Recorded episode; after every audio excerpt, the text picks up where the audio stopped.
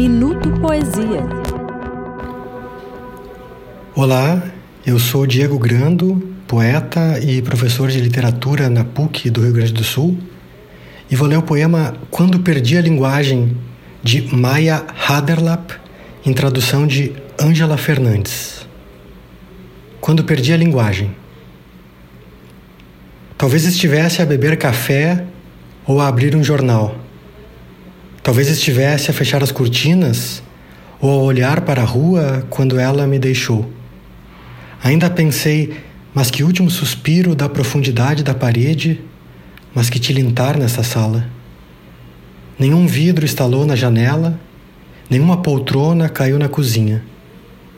Nas placas das ruas desfizeram-se os nomes em cinzas de letras. O navio cisterna das palavras navegou sob as casas, maciço, silencioso. A minha língua tremeu como uma baleia encalhada na boca seca. Fugi da cidade, isolei-me atrás da fronteira. Nenhuma carta chegou e respostas ficaram por chegar. Onde eu estava, boceja um espaço vazio.